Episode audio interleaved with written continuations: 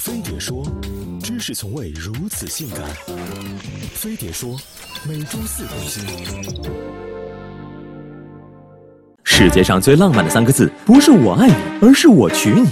世界上最遥远的距离，也不是我站在你面前，你不知道我爱你。而是我知道你知道我爱你，可我却娶不起你。全国超过四分之一的欲结婚人士之所以还没结婚，是因为财力支撑不起求婚的勇气。都知道婚姻是爱情的坟墓，可他妈为毛连墓地都这么贵啊！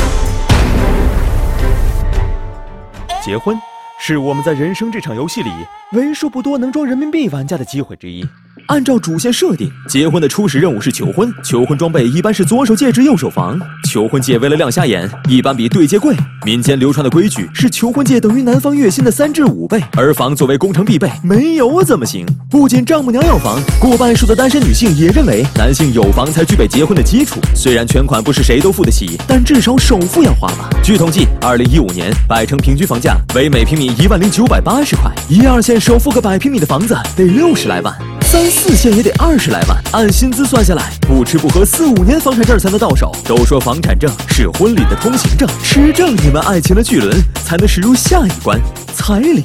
在彩礼和拆迁并称两大翻身利器的今天，彩礼数在有些地方甚至事关今后的家庭地位和话语权，因此彩礼水涨船高。而风俗不同，彩礼数目和寓意也不相同。一万零一，万里挑一；三万八，三加八；六万八，顺又发；八万八，则是发了再发。还有十四万八千八百八和万紫千红一片绿等等等等。虽说彩礼过八万算贩卖人口是谣言，但彩礼的负担却是事实。数据显示，百分之四十三点五的男性坦言彩礼压力大，而且不仅男方要出彩礼，女方也要陪嫁妆。一般是男买房，女陪车，男方出电器，女方就装修，总价值得和彩礼不相上下。所以说，结婚嘛，我请你，绝对不止九块这么简单。这一关过了，爱情的巨轮就开到了第三关——婚礼。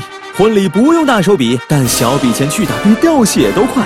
据统计，全国平均婚庆花销约五万四千零九十七元，其中上海等一线城市的婚庆平均开销已达十万。婚纱、烟酒、迎亲队、喜糖、会场、婚纱照，花的都是钱，连结婚誓词听着都像在报账。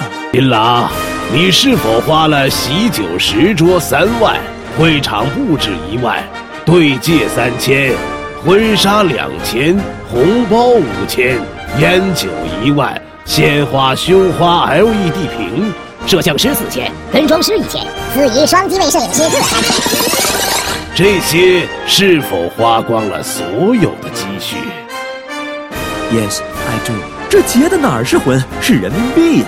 份子钱也不一定能回本，毕竟不是每个人都能像教主那样把婚礼办成营销盛会呀。很多时候，结婚甚至要花费两代人的心血。据统计，百分之五十的新人结婚开销，父母资助其中的百分之二十至百分之六十，百分之十四的父母资助达百分之八十至百分之百。生命诚可贵，爱情价更高。但这么高价的婚姻，甚至能夺走爱人的生命。二零一五年一月，安徽省一男子因彩礼太高跳楼自杀。同年三月，江苏省一男子因十五万彩礼压力，捅死未婚妻和准岳母后自杀。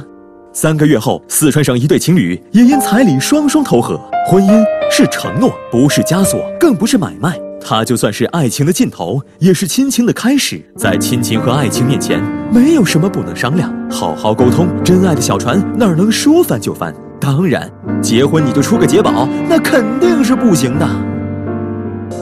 我爷爷小的时候有个青梅竹